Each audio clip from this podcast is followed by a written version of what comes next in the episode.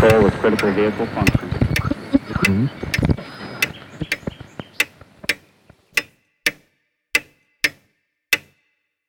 Herzlich willkommen zu Zukunft Denken, Episode 71.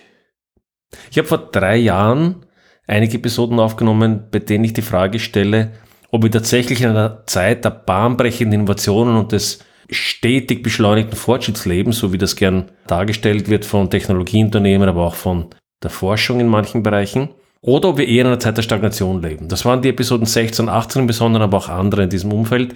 Schauen Sie vielleicht in die Show Notes, äh, da gibt's Links dorthin. Die kann man vielleicht auch nachhören und kann auch die anderen Episoden, die mit Zusammenhang stehen, vielleicht noch einmal sich ansehen. Die Episode 18 war gemeinsam mit Dr. Andreas Windisch und glaube ich war eine sehr interessante, äh, ein sehr interessantes Gespräch zu diesem Thema. Ich möchte jetzt das Thema nach drei Jahren nochmal aufgreifen und hinterfragen, bin ich recht gelegen? Gibt es vielleicht einen neuen Kontext? Oder was ist es von dieser Aussage zu halten? Und ich möchte dies heute mit einer Geschichte beginnen. Und zwar mit einer Geschichte zweier Brüder. Der Brüder Paul und Attila Hörbiger. Die österreichischen Zuhörer werden vielleicht, wenn sie nicht sehr jung sind, die beiden Brüder noch kennen. Paul und Attila Hörbiger gehören zu einer großen Schauspielerfamilie, Dynastie könnte man fast sagen. Und in dieser Familie sind unter anderem Schauspieler, die auch heute noch aktiv sind. Zum Beispiel Marisa Hörbiger, Cornelius Obonia, aber auch Christiane Hörbiger, Elisabeth Ort, Christian Tramitz, Paul Sedelmeier sind auch entfernte Verwandte. Das heißt, diese beiden Schauspieler gehören zu den populärsten Volksschauspielern ihrer Zeit. Paul Hörbiger ist geboren 1894, sein Bruder Attila Hörbiger ist geboren 1896. Paul ist 1981 verstorben und Attila 1987. Das heißt, beide sind Mitte der 1890er Jahre geboren und Mitte der, sagen wir, der 80er Jahre, 1980er Jahre verstorben. Sie haben also einen großen Teil des 20. Jahrhunderts erlebt und sind zugleich Zeugen des Umbruchs der Jahrhundertwende vom 19. zum 20. Jahrhundert gewesen. Und ich möchte jetzt eine kurze Geschichte dieser beiden Personen erzählen, aber nicht der Personen per se, das heißt nicht ihres Lebensweges im engeren Sinne, sondern vielmehr ihrer Welt, der Welt, in der sie aufgewachsen sind, von Kindheit bis letztendlich zu ihrem Ableben. Die Zeit, in der sie aufgewachsen sind, in der sie in die Schule gegangen sind, Familie gegründet haben, als Schauspieler, Filmschauspieler gearbeitet haben, Sänger und letztendlich, wo sie ihre letzten Lebensjahre verbracht haben. Diese Geschichte dient für mich als greifbares Beispiel dafür, welche Veränderungen wir als Gesellschaft erlebt haben, auch als Anregung zu überlegen, was ist vor dem Tod dieser Brüder passiert, also während deren Lebenszeit und was ist danach passiert. Es gibt zu diesem Abschnitt noch eine Präsentation mit Abbildungen und so weiter, die wird in den Shownotes verlinkt sein und die können Sie sich gerne ansehen. Beginnen wir mal mit der Kindheit der beiden, die 1890er Jahre. Versuchen wir uns hineinzuversetzen, wie der, Lebens, der Lebenszustand oder die Lebensqualität in diesen Jahren waren. Beide sind nicht in der Stadt aufgewachsen, muss man noch dazu sagen. In den 1890er Jahren gab es keinen elektrischen Strom, es gab kein Fließwasser in den Wohnungen, keine Toiletten in den Wohnungen, kein Telefon natürlich und selbstverständlich auch keine Autos, Flugzeuge und dergleichen und keinerlei Haushaltsgeräte, wie wir sie heute als äh, ja, Standard oder als Normalfall annehmen. Und es gab natürlich auch noch keinen Film. Film, genau dieses Medium, in dem die beiden eigentlich danach sozusagen äh, in der Mitte ihres Lebens sozusagen zu großen Stars geworden sind. Wenn wir in die Jahrhundertwende blicken, da waren die beiden ungefähr acht Jahre alt, kamen auf einmal Erfindungen wie die Gebrüder Wright 1903, das erst die ersten Flugzeuge, ebenfalls um die Zeit die ersten Rennautos, der Stanley Steamer zum Beispiel und die Dampfturbine, ganz allgemein die Turbine mit der Elektrifizierung, war dann eine Entwicklung im Grunde der ersten Jahre des äh, 20. Jahrhunderts. Das heißt, wir müssen uns im Klaren darüber sein, dass sie ohne Elektrizität aufgewachsen sind und dann im Alter von vielleicht acht, zehn, als Teenager dann erst so richtig begonnen haben, Elektrizität zu erfahren. In den 1913er Jahren, also im Jahr 1913, gab es die beiden Wissenschaftler Haber und Bosch, auf deren Geschichte ich jetzt nicht näher eingehen möchte, weil das wiederum eine sehr komplexe und interessante Geschichte ist, auch in Bezug zum Ersten Weltkrieg. Aber wichtig für uns ist, Haber und Bosch haben das eben das Haber-Bosch-Verfahren entwickelt zur Ammoniaksynthese und damit den Grundstein der modernen Landwirtschaft gelegt, das heißt der Düngemittel. Ich möchte vielleicht in dem Hinsicht auch noch auf den letzten Podcast hinweisen, wo wir genau über die Zukunft der Landwirtschaft gesprochen haben und auch diese historische Bedeutung hier gut hineinpasst. Das heißt, Haber und Bosch haben in den 1913er Jahren die Grundlagen der modernen Landwirtschaft gelegt und dann Norman Borlaug, der auch im letzten Podcast erwähnt wurde, in den 60er Jahren dann das, was als äh, grüne Revolution bezeichnet wurde, mit diesen modernen Maßnahmen Millionen Menschen das Leben gerettet hat. Und da waren die beiden ungefähr 65. Gehen wir aber wieder zurück in die Zeit. Wie die beiden 15 Jahre alt waren, war es das erste Mal der Fall, dass es Wasser und fließendes Wasser in Wohnungen und Häusern gab. Und dann langsam ist auch etwas gekommen, das finde ich ganz faszinierend. Tim Urban beschreibt das in, in einem der letzten Podcasts, die er aufgenommen hat. Der Link gibt es auch in den Show Notes. Eine Sache, die für uns heute völlig alltäglich ist, die heiße Dusche. Wer von uns hat in den letzten Tagen keine heiße Dusche verwendet oder sich nicht geduscht? Das ist etwas, was für uns so im Alltag ist, dass wir gar nicht mal darüber nachdenken, aber die Tatsache, dass wir in unseren Wohnungen Wasser haben, das von der Decke fällt sozusagen, das heiß ist, das Ganze in der Duschkabine, das Wasser bleibt auch in der Duschkabine und macht und versaut nicht alles und so weiter. Das ist eine, eine vollkommene Selbstverständlichkeit für uns, egal wie wir hinfahren, wenn wir in ein Hotel fahren und so weiter. Und das ist eine Selbstverständlichkeit, die in Wahrheit nicht einmal 100 Jahre alt ist. Das heißt, der absolute Großteil der Menschheit hat im Leben sich nie heiß geduscht. Und auch für die beiden, ich kann es natürlich nicht in ihrem konkreten Individualfall sagen, aber sie waren sicherlich nicht jünger als 15, äh, als sie mit diesem Phänomen der Dusche, des Fließwassers und der Wassertoilette sozusagen in Berührung gekommen sind. Aber dann kamen die Zeiten der Kriege, Erster Weltkrieg, da waren die beiden ungefähr 20 und da erleben wir, ich möchte an die Episode auch mit Philipp Blom äh, verweisen, Sie auch wiederum Shownotes, der Erste Weltkrieg ein gigantischer Einschnitt, eine Katastrophe, eine, äh, die Menschen sind überwältigt tatsächlich von den Veränderungen der Technik. Menschen wie diese beiden, die aufgewachsen sind ohne Elektrizität, sind nun 20 und kommen in einen Krieg oder kommen jedenfalls mit einem Krieg in Berührung, wo es Giftgas gibt, wo es Panzer gibt, wo es Geschosse gibt, äh, die ersten Luftfahrzeuge und U-Boote. Nicht eine innerhalb von äh, einem Zeitraum von vielleicht zwei Jahrzehnten. Und dann ein schönes Beispiel aus dem Jahr 1924, das auch wiederum sehr symptomatisch ist für das, was die Wissenschaft damals geleistet hat oder in welchem Zustand die Menschen vor ungefähr 100 Jahren gelebt haben. 1924 war Calvin Coolidge der US-Präsident und was im Jahr 1924 äh, dramatisch ist in seinem Leben passiert ist, ist folgendes. Sein Sohn, Calvin Jr., spielt mit seinem Bruder Tennis. Eine recht äh, normale Freizeitbeschäftigung, würde man sagen, nicht? Und während dieses Tennisspiels er bekommt eine Blase am Fuß. Der Sohn ist 16 Jahre alt. Auch nichts, worüber man sich heute groß den Kopf zerbricht. Was dann aber passiert, ist folgendes. Die Blase entzündet sich.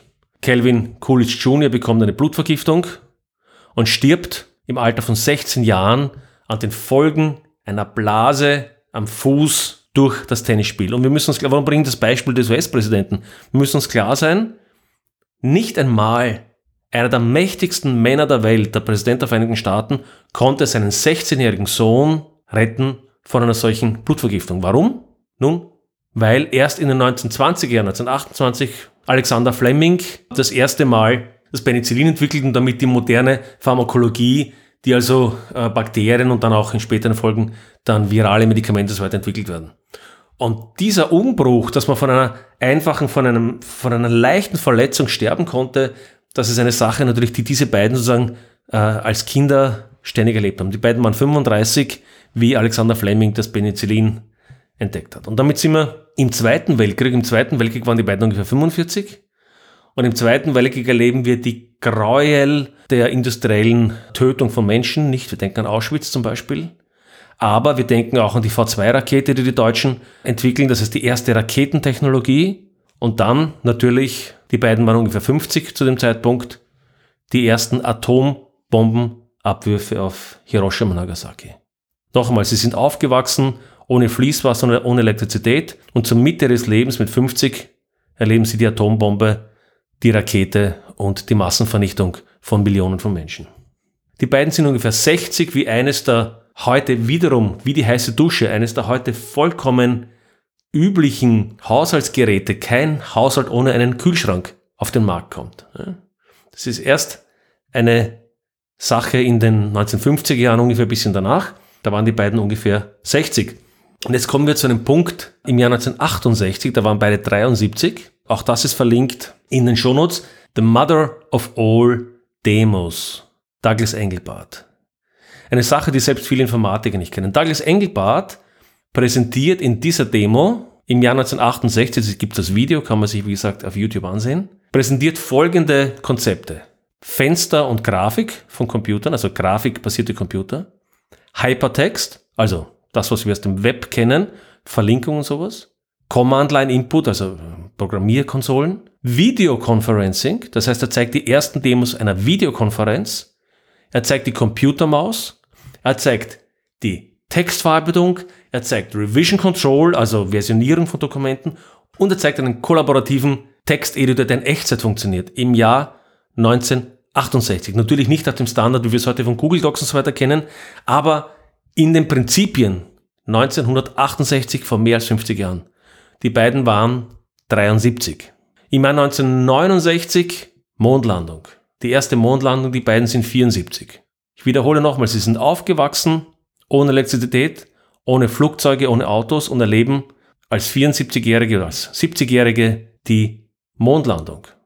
In den 80er Jahren die Mainframe-Computer und sogar das Internet. Das Internet ist in den Grundzügen in den 80er Jahren implementiert. Dann könnte man auch erwähnen 1953 die Entdeckung der DNA von Watson Crick, Somatic Cell Nuclear Transfer, die erste Herztransplantation von Christian Barnard 1967 und dann die verschiedenen Arten der Impfungen, Polio-Vaccine 1950 und 1980 erleben beide noch, dass Smallpox, also die Pocken, ausgelöscht wurden. Was für ein Fortschritt. Und vielleicht noch äh, zum Schluss der Film. Ja, beide waren Filmschauspieler und höchst populäre.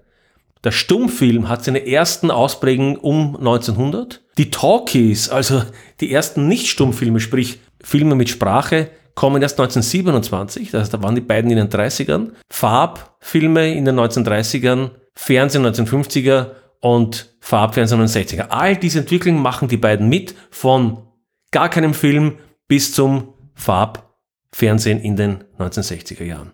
Und auch Heimcomputer und Videogames der 1980er Jahre erlebt, zumindest der ältere der beiden noch mit 88. Also nun kein Missverständnis aufkommen zu lassen. Ich gehe natürlich nicht davon aus, dass diese beiden Brüder, die jetzt Schauspieler waren, ist all diese technischen Entwicklungen im Detail verfolgt haben. Die Demo von Douglas Engelbart etwa, will ich davon ausgehen, war den beiden unbekannt.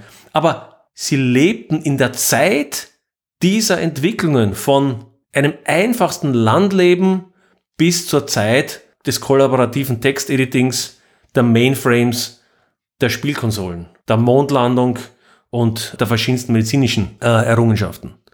Und sie haben natürlich die Folgeeffekte dieser Entwicklung sehr wohl mitgenommen im Sinne einer besseren medizinischen Versorgung und höherer Lebensstandards und so weiter. Denkt man an Fließwasser, Dusche und so weiter. Es zeigt einfach auch an diesem Beispiel dieser beiden Personen, was sich im Rahmen eines Menschenlebens verändert hat. Von einer Zeit ohne fließenden Wasser zum Mann am Mond, Atomwaffen, Kernkraftwerk und Computermaus. Ich hätte alternativ auch vielleicht auch nicht unpassend als Beispiel den Technikphilosophen Günther Anders nehmen können, der allerdings etwas später geboren ist, nämlich 1902 und 1992 in Wien verstorben ist, aber es hat insofern gepasst, weil er sich sehr intensiv mit Technik und den Folgen auseinandergesetzt hat. Zitate finden sich in anderen Episoden. Aber er hat den Umbruch des äh, Jahrhunderts nicht miterlebt, insofern schienen mir diese beiden besser sein. Gut, das sozusagen einmal als Beispiel, als Symbol was sich hier, wie gesagt, innerhalb eines langen Menschenlebens entwickelt hat, ist gigantisch. Da kann man in der Tat von bahnbrechenden Entwicklungen, die sich überschlagen, sprechen. Und was haben wir seit den 1970er Jahren? Ich mache in den anderen Episoden den Punkt, dass wir in den 1970, seit den 1970er Jahren etwa doch eine recht deutliche Stagnation erleben. Wir erleben durchaus Weiterentwicklungen, aber im Wesentlichen graduelle weiterentwickeln und dies unter enormem Ressourcenaufwand. Sie auch die anderen Episoden. Vielleicht interessant auch in diesem Beispiel ist, es gibt eine ganz, äh, ja, ganz gut zusammengestellte Webseite, die heißt What Happened in 1971. Ohne viel mehr Erklärungen schauen Sie sich die an. Sie ist auch in den Shownotes verlinkt. Das heißt, ich habe also mehrfach über dieses Problem der Stagnation in Wissenschaft, Technik und Gesellschaft gesprochen. Meines Erachtens auch gegen den Mainstream, der jeden kleinsten Fortschritt, hype, als wäre es fließendes Wasser, Strom oder Kernkraft. Und wenn ich immer an mein Leben zurückdenke, wenn ich an mein Leben in den 80er Jahren zurückdenke, da war ich Teenager, ja. Wenn ich mich von den 80er Jahren in das Jahr 2023 hätte beamen lassen und durch die Stadt gehen würde, ich wäre moderat überrascht von den Veränderungen der Zeit. Moderat. Die Dinge würden anders aussehen, die Fernseher wären größer und dünner, die Computer besser, aber all Das, was ich an Technik hier heute sehe, nahezu alles, hätte ich bereits als Kind gekannt. Wenn Sie aber einen der beiden Protagonisten nicht vorher erwähnt habe, Paul oder Attila Hörbiger, aus dem Jahr 1900 ins Jahr 1950 gebeamt hätten, die wären geschockt gewesen, was sich in diesen 50 Jahren ergeben hätte. Die hätten die Welt nicht wiedererkannt. Eine gewisse Ausnahme seit den 70er Jahren ist sicherlich die Informations- und Kommunikationstechnologie, aber auch hier nicht durchgreifend sozusagen gleichartig. Ja, wie gesagt, wir denken an das Beispiel von Douglas Engelbart.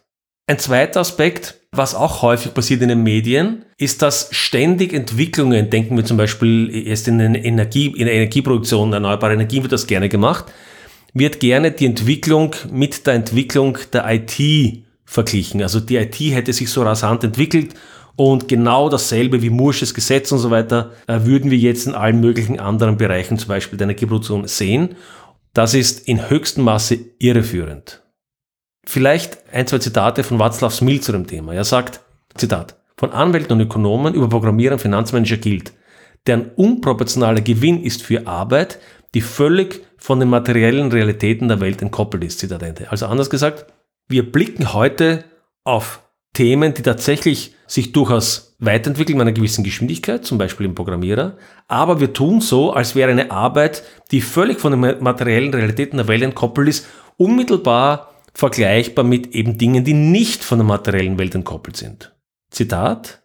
Außerdem, viele dieser Datenanbieter haben begonnen zu glauben, dass diese elektronischen Flüsse die unangenehmen alten materiellen Notwendigkeiten unnötig machen. Zitat Ende. Also, nur weil wir quasi in diesen digitalisierten Welten gewisse Fortschritte machen, die durchaus schnell sind, ist es absolut unzutreffend, dass diese die klassischen alten unter Anführungszeichen materiellen Infrastrukturen unnötig machen von industrieller Chemie, von Düngerproduktion, von Elektrizitätsproduktion und so weiter. Und Zitat, so sehen wir neue Typen, die aus der Technologie kommen, die in deren Naivität jeden technischen Wandel mit kürzlichen Entwicklungen in Elektronik und vor allem Mobiltelefonen vergleichen. Und das heißt, der Sprung zwischen Wunschdenken und Realität ist riesig, wie Václav Smil sagt. Das heißt, nur weil wir in bestimmten Bereichen der Elektronik relativ hohe Fortschritte in relativ kurzer Zeit gemacht haben, bedeutet das in keiner Weise, dass das transponierbar ist auf andere Bereiche unserer Welt. Und vielleicht noch ein letztes Zitat hier ist von Elon Musk, der sagt, Zitat, schlaue Wall Street-Typen glauben im Allgemeinen, dass, sobald du einen Prototypen hast, der harte Teil erledigt wäre und von jetzt an nur triviales Kopieren stattfindet. Das trifft nicht zu. Man hat vielleicht ein Prozent des Problems gelöst. Produktion im großen Maßstab, im Besonderen einer neuen Technologie, ist etwa 1000 bis 10.000 Prozent härter als der Prototyp. Zitat Ende. Das bedeutet, der lockere Hinweis auf das vermeintliche Mursche Gesetz in der Informatik oder in der Computertechnik sowie der Vergleich mit dem Smartphone sollte auf keinen Fall ernst genommen werden, sondern ist eher ein Warnzeichen dafür, dass die entsprechenden Personen, Autoren das Thema nicht durchdrungen haben. Infrastruktur, die enorme Veränderungen in den globalen Stoffschirmen zur Folge haben oder massive Auswirkungen auf Finanzierung, Rentabilität, Investitionen haben, werden sich nicht in wenigen Jahren, sondern bestenfalls in Jahrzehnten verändern. Und wenn wir, wie gesagt, die letzten 50 Jahre zurückblicken, sehen wir genau das geschehen. So, was bedeutet das jetzt für die Zukunft? Bedeutet das nun, und das ist letztendlich die entscheidende Frage, dass die Stagnation der letzten Jahrzehnte auch weiter anhält? Oder konkretisieren wir die Frage vielleicht ein wenig? Erstens, wird die aktuelle Stagnation oder die Stagnation der letzten Jahrzehnte anhalten? Das heißt, wir hätten dann einen sehr fundamentales Problem unserer modernen Gesellschaft? Oder ist es ein Übergangsphänomen? Haben wir so quasi die letzten 30, 40, 50 Jahre zwar eine Stagnation erlebt, aber das war sozusagen eine Pause, eine Aufwärmphase, eine Vorbereitung, wenn man so möchte, auf wesentliche neue Entwicklungen, die wir in den nächsten Jahren oder Jahrzehnten erleben werden und wo sozusagen die Entwicklungen wieder durch die Decke kommen. Zweitens, zweite Frage, wo können wir mit neuen Durchbrüchen rechnen oder die zumindest erhoffen und welche Folgen hätten diese? Und drittens, Sollten diese Durchbrüche nicht erfolgen, beziehungsweise nur in einzelnen Bereichen, was bedeutet dies für den Umgang mit verschiedenen großen gesellschaftlichen Herausforderungen, zum Beispiel Klimawandel, Energieversorgung, Nahrungsmittelversorgung und so weiter und so fort? Also meine Ansicht im Augenblick ist folgende, dass die aktuelle Stagnation, die wir bisher erlebt haben, nicht anhalten wird, jedenfalls nicht in allen Bereichen und schon gar nicht überall auf der Welt. Wie ich schon in anderen Episoden erwähnt habe, gibt es durchaus einzelne Bereiche und einzelne Regionen, in denen in den letzten Jahren, Jahrzehnten durchaus nennenswerte Vorarbeiten geleistet wurden, im Sinne von theoretischen und auch praktischen Vorarbeiten, die nun in den nächsten Jahren zu ganz erheblichen Veränderungen führen können und vermutlich werden. Um nur vielleicht äh, zwei, drei Beispiele zu nennen. Synthetische Biologie, Biotechnologie. Da habe ich, möchte ich wieder auf die letzte Episode zum Beispiel verweisen äh, mit Porrick Flood, wo wir über diese Themen im Bereich der Landwirtschaft gesprochen haben. Im Bereich des Maschinen, des Machine Learning, also das, was auch als künstliche Intelligenz bezeichnet wird, die macht in bestimmten Bereichen erstaunliche Fortschritte als neuartiges Werkzeug. Wobei da die systemischen Folgen noch völlig unklar sind und es ist auch schwer einzuschätzen, ob das, was wieder heute so wahnsinnig gehypt wird, ob das letztendlich wirklich dann in den Bereichen auch zu den Durchbrüchen führt, die heute behauptet werden. Aber es ist jedenfalls, jedenfalls bemerkbar, dass sich hier in den letzten ein, zwei, drei Jahren viel mehr bewegt hat als in den Jahren davor. Und letztlich auch in anderen Bereichen, zum Beispiel in der Kernkraft, Small Modular Reactors ist etwas, weil wir jetzt wieder begonnen haben, die Forschung in Kernkraft aufzunehmen. Das ist auch ein Bereich, äh, wo ich optimistisch bin, dass wir sehr, sehr wichtige Durchbrüche äh, erreichen werden. Aber, und jetzt kommt ein interessanter Punkt, wir könnten in eine paradoxe Situation kommen, so ein bisschen, wenn man ein Bild malen möchte, ich habe vorher das Bild gemalt der beiden Schauspieler und deren Leben. Wenn man ein anderes Bild malen möchte, ich, ich glaube, Sie kennen diese Steampunk-Fantasien, nicht? Aus dem Comic oder aus dem Film. So diese Steampunk-Fantasien sind so diese Charaktere, die in einer Welt leben, die aussieht wie das viktorianische England, aber tatsächlich technisch irgendwie doch deutlich weiterentwickelt sind. Wir können uns diese Steampunk-Fantasie vor Augen führen. Wir könnten also in die Situation kommen, dass wir in vielen Bereichen weiter stagnieren, jedenfalls in den ehemaligen Industrienationen, denken wir die USA, Europa, oder sogar Rückschritte machen. Siehe eben auch die Getting Nothing Done Episode. Also zum Beispiel Strom weiterhin verstärkt mit Kohle statt mit Kernkraft zu produzieren oder in der industriellen Entwicklung und der Fähigkeit, Infrastruktur zu bauen, und zwar Infrastruktur, die wir über Jahrzehnte sozusagen mit Leichtigkeit gebaut haben, von Dämmen und Brücken und Eisenbahnen, dass wir eigentlich hier in eine Situation kommen, wo wir den 60er Jahren hinten nachhinken und nicht einmal mehr das schaffen, was wir in den 60er Jahren gemacht haben.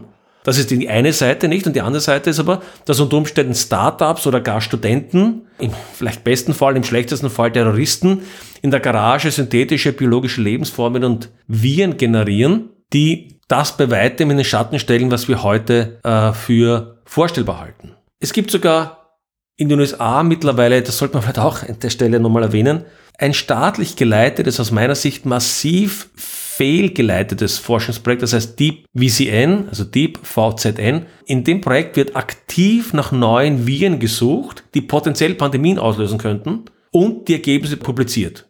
Die Idee dahinter ist, dass man sich vorbereiten kann auf bestimmte Entwicklungen in diesem Bereich, aber jetzt lassen wir uns auf den Kopf gehen, nicht? Die Idee, aktiv nach Viren zu suchen, die Pandemien auslösen könnten, die im Internet zu publizieren in einer Zeit, wo wir praktisch in der Situation sind, dass, wie gesagt, äh, jeder bessere Student äh, in seiner Garage solche Experimente selber machen könnte, ist natürlich eine bemerkenswerte Konstellation.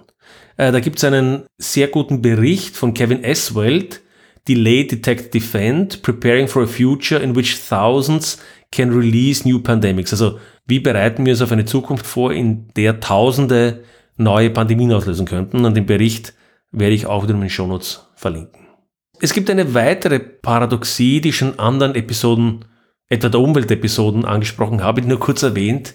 Nur weil wir Prototypen oder Ideen haben, bedeutet das noch lange nicht, wie ich vorhin im Musk-Zitat gezeigt habe, dass Dinge in überschaubarer Zeit skalieren und plus, dass diese Skalierung überhaupt funktioniert. Denn wir wissen, Skalierungsphänomene sind Komplexitätsphänomene und was dort passiert, ist ganz schwer vorhersagbar und überblickbar. So, damit kommen wir zu dem Punkt, dass die zukünftigen Entwicklungen, von denen ich gerade gesprochen habe, global extrem unterschiedlich ausgeprägt sein könnten. Während zum Beispiel einige asiatische Länder etwa in Energiefragen voranschreiten, gräbt sich Deutschland beispielsweise ideologisch um tatsächlichen Kohle ein. Ebenso steht zum Beispiel Europa der Biotechnologie und synthetischen Biologie wesentlich zurückhaltender gegenüber als etwa die USA oder viele asiatische Staaten. Was hinter den Kulissen etwa in China oder manchen anderen asiatischen Nationen geforscht wird, entzieht sich ohne dies unserem Blick und natürlich auch der Kontrolle. Daraus ergeben sich jetzt ganz offensichtlich erhebliche Risiken, aber auch Chancen und diese sind eben, wie ich gerade gesagt habe, nicht notwendigerweise global gleich verteilt. Aus westlicher Sicht jedenfalls gilt, wir erodieren gerade konsequent technische und gesellschaftliche Kompetenz über die letzten Jahrzehnte. Und dazu vielleicht noch einmal der Blick auf die Episode Getting Nothing Done, siehe schon. Und wozu führt das? Es führt im Augenblick dazu, dass wir zum Beispiel extreme Energiekosten haben, die vor allem ökonomisch Schwachen schadet und nicht unbedingt denjenigen, die sie verursacht haben. Zu dem Thema der Verursachen und Schadenverursachen komme ich ein bisschen später nochmal zurück. Wir leben eine Deindustrialisierung früherer Industrienationen. Wir leben dysfunktionale Wissenschaftsorganisationen und äh, auch in besonderen Finanzierung. Wir erleben aber auch übermäßige Regulierung und angstgetriebenes Management und Politik. Wir erleben Journalismus, der in weiten Bereichen die wesentliche Aufgabe nicht oder unzuverlässig erfüllt und entsprechend in dessen Folge erhebliche Inkompetenz in zahlreichen Positionen, die in unserem Staat eigentlich sehr wichtig und sehr wesentlich wären. Unter den Rahmenbedingungen, die ich gerade beschrieben habe und auch der Korruption und der Ausführung wesentlicher gesellschaftlicher Institutionen stellt sich die Frage, wer wird also die möglichen nächsten Umbrüche treiben? Und das ist, glaube ich, eine Frage, eine Diskussion, der man sich stellen sollte. Denn es ist zu befürchten, dass dies Akteure sind, die eben nicht, wie das bisher in der Regel der Fall war, unter mehr oder weniger guter gesellschaftlicher Aufsicht agiert haben. Jedenfalls nicht unter westlicher Aufsicht. Sondern es legt doch die Vermutung nahe, dass das eher atypische Akteure sein könnten, wie international tätige Konzerne, die das dann vielleicht diese Arten der Forschung in Länder auslagern, wo eben die Kontrollen nicht so stark sind. Individuen, wie gesagt, Individuen, die im Bereich der synthetischen Biologie zum Beispiel aktiv werden. Oder eben auch möglicherweise hochproblematische Personen oder Organisationen, etwa mit terroristischen oder anderen kriminellen Beweggründen. Wer sich über die Dynamik, und zwar im Positiven, im Negativen, in anderen Regionen ein Bild machen möchte, der soll einen Blick nach Asien, aber auch in den Mittleren Osten wird er Saudi-Arabien und Afrika werfen. Dort wird nicht lange gefackelt. Neue Technologien werden geradezu über Nacht ausgerollt und alte Technologien entfernt. In Riyadh etwa gibt es keine gedruckten Speisekarten mehr, keine Möglichkeit, bei verschiedenen Veranstaltungen ohne Smartphone Tickets zu bekommen und die gerade in Planung bzw. Bau befindliche Stadt Neom, the Line, spricht eine ganz eigene Sprache. Wird das alles langfristig von Erfolg gekrönt sein? Werden die Risiken letztendlich die Möglichkeiten, die Chancen überrollen? Wer weiß. In Afrika sehen wir etwa zum Teil Fortschritte mit mobilen Services und Zahlungsmitteln, die wir im Westen über lange Zeit nicht hatten. Also eine, ich glaube, es ist eine Situation, die deutlich heterogener sein könnte, als wir das aus der Vergangenheit kennen, und zwar sowohl jetzt regional als auch auf unterschiedliche technologische Sparten bezogen. Wir könnten also in einer Welt leben in wenigen Jahren, wo große Durchbrüche in synthetischen Biologie und Digitalisierung einer nahezu vorindustriellen Kompetenz oder man könnte sagen Inkompetenz in anderen Industriebereichen gegenübersteht. Wo die Ausrollung solcher neuen Technologien sich global auf sehr überraschende Weise verschiebt und auch auseinander dividiert und wo damit natürlich auch die Führungsrollen und Führungsansprüche von neuen Kräften und Umständen beansprucht werden. Und das führt zu einem letzten Phänomen, was ich noch kurz, kurz ansprechen möchte, nämlich zu einer unter Umständen stärkeren Entkopplung von, sagen wir mal, Innovation und Nebenwirkung. Technisch getriebener Fortschritt hat natürlich in der Vergangenheit immer schon unerwartete und auch unerwünschte Nebenwirkungen gehabt. Nicht? Die industrielle Revolution, unser moderner Lebensstandard, ist komplett getragen von neuen Energieträgern wie Kohle und jetzt Öl. Das ist der Grund, warum wir ein gutes Leben haben. Gleichzeitig aber haben natürlich diese neuen Energieträger auch zu Nebenwirkungen geführt, die wir heute im Sinne des Klimawandels kennen. Da haben wir tatsächlich jetzt schon die Entkopplung. Aber natürlich in der Vergangenheit denken wir an die Kohle zum Beispiel, die Kohle in Städten wie London etwa im 1900 und so weiter, wo die Nebenwirkung jedenfalls relativ nahe an der Wirkung war. Das heißt, da hatten wir diese Entkopplung nicht. Wir erleben aber immer mehr, dass die Seiteneffekte dieser neuen Technologien nicht mehr lokal verortet sind. Natürlich gibt es nach wie vor lokale Umweltverschmutzung, aber viele Effekte in die Umwelt sind eben nicht mehr lokal, sondern sind global. Waffen und Kriege. Ein Krieg war in der Vergangenheit eine relativ lokalisierte Angelegenheit. Heute haben wir es mit internationalen äh, Supply Chains, Lieferketten zu tun, die zerrüttet werden, Finanzsysteme, die zerrüttet werden und im schlimmsten Fall mit biologischen, chemischen äh, oder gar atomaren Waffen, die unter Umständen die gesamte Welt in Mitleidenschaft ziehen könnten. Denken wir zum Beispiel da im Gegensatz dazu an die Arbeitsbedingungen in englischen Fabriken im 19. Jahrhundert. Das war eine negative Seitenwirkung der Industrialisierung, aber eben eine, die im Wesentlichen auf die lokale Bevölkerung beschränkt war. Das heißt Fazit.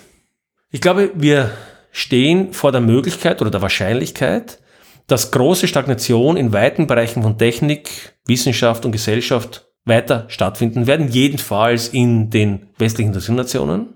Und gleichzeitig aber enorme und unter sogar erschreckende neue technische Entwicklungen in anderen Bereichen uns in der Tat überrollen könnten.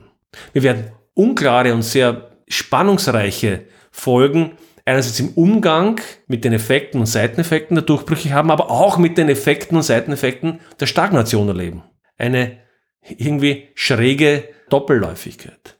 Und der letzte Punkt, wie gerade gesagt, eine stärkere Entkopplung, eine stärkere mögliche Entkopplung von Fortschritt, von Innovation und deren Nebenwirkungen auf globaler Ebene zwischen Regionen und eben zwischen Technologiebereichen. Damit bin ich wieder am Ende angelangt.